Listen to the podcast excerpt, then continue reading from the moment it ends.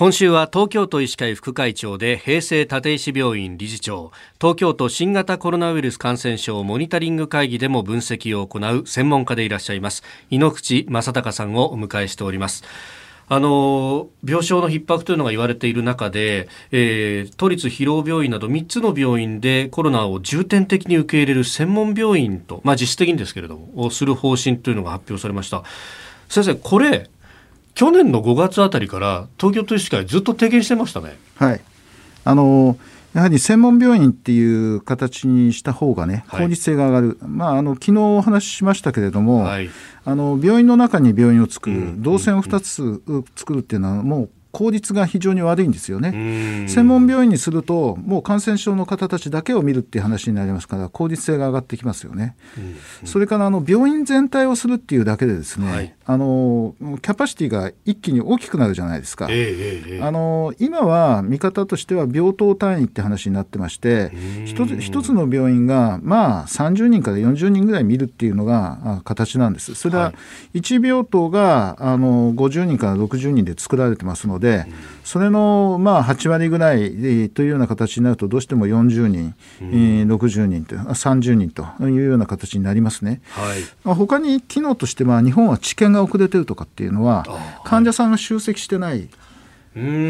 れからいろんな治療法だとかあのそこに患者さんが集まることによって連動が上がりますので、はい、治療効率もあるし治療成績も上がってくる可能性がありますのだから一つのところに集めた方がいいですよっていうのが我々の言ってたことなんですね。あのこれ、今までのこうかなりいろんなところで最近批判されだしたのはですねその民間病院がコロナをこう見てないじゃないかと、まだ病床あるのって。で昨日お話しされました病床そのものもあのおいそれとコロナを見られるものばかりではないという話、うん、それからもともとこの病院の成り立ちだとか機能という面でもこうやっぱ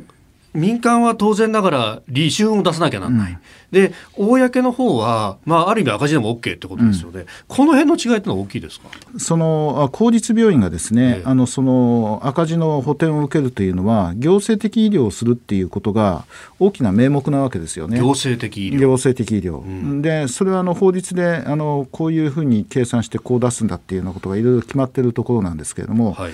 で東京は640の病院がありますので150を引いてい、えー、くと500が見てないだろうって話になっちゃうんだけども。数字だけ見ると。ると。うん、まあ、だけど看護師配置ですってなもうですね2分の1以下精神科病院なんてもう全然もっともっと少ないですし、うん、そういうところに見ろというのはなかなか酷な話でだけれどもまあ我々民間に見ろという話であるならば、はい、やっぱりあの医療はあのやらなくちゃいけない、えー、公共的なものだという考えでね、やるとするならば、公立病院と同等の扱いをするとかそれから人手をこう集める何か方策が一緒についてこないとなかなか難しいかなとは思いますね。もともとそれ用に作ってないっていうのかね。えーえー、うん、まあ、でしかもおこう国だとかのこう方針としても、うん、民間の病院はむしろこの急性期だけじゃなくて、えー、回復期だとかの裾野の部分を見ましょうねっていうふうに、うん。ここ10年20年ですか？ずっとこうそっちの方に舵切ってきたわけですよね。そうなんですよね。あのまあ、裾の部分はだから層が厚みがないですから人的配置だとかそれからいろんなものの配置が少ないんでそこがあのこう山でいうとその5合目6合目より上に行って戦えっていうのは、はい、まああの大変だろうとは思いますけども僕たちとしては対応を考えていかなくちゃいけない場合部分にはなってきてますね。課題として上がってきてます、うん、だからそこを今心意気でなんとかやってるけれどもいい加減にこのちゃんとした平坦の手当てをしてくれないとっていうところに来てるね。そうですね。平坦なんてよくご存知で。えーまあ、あの日本の本当に医療の、まあ、課題というものがいろいろこう見えてきてるわけですけれども明日以降もですね、えー、東京都におけるこの医療提供のルールなどについても伺っていこうと思います先生明日もよろしくお願いしますよろしくお願いします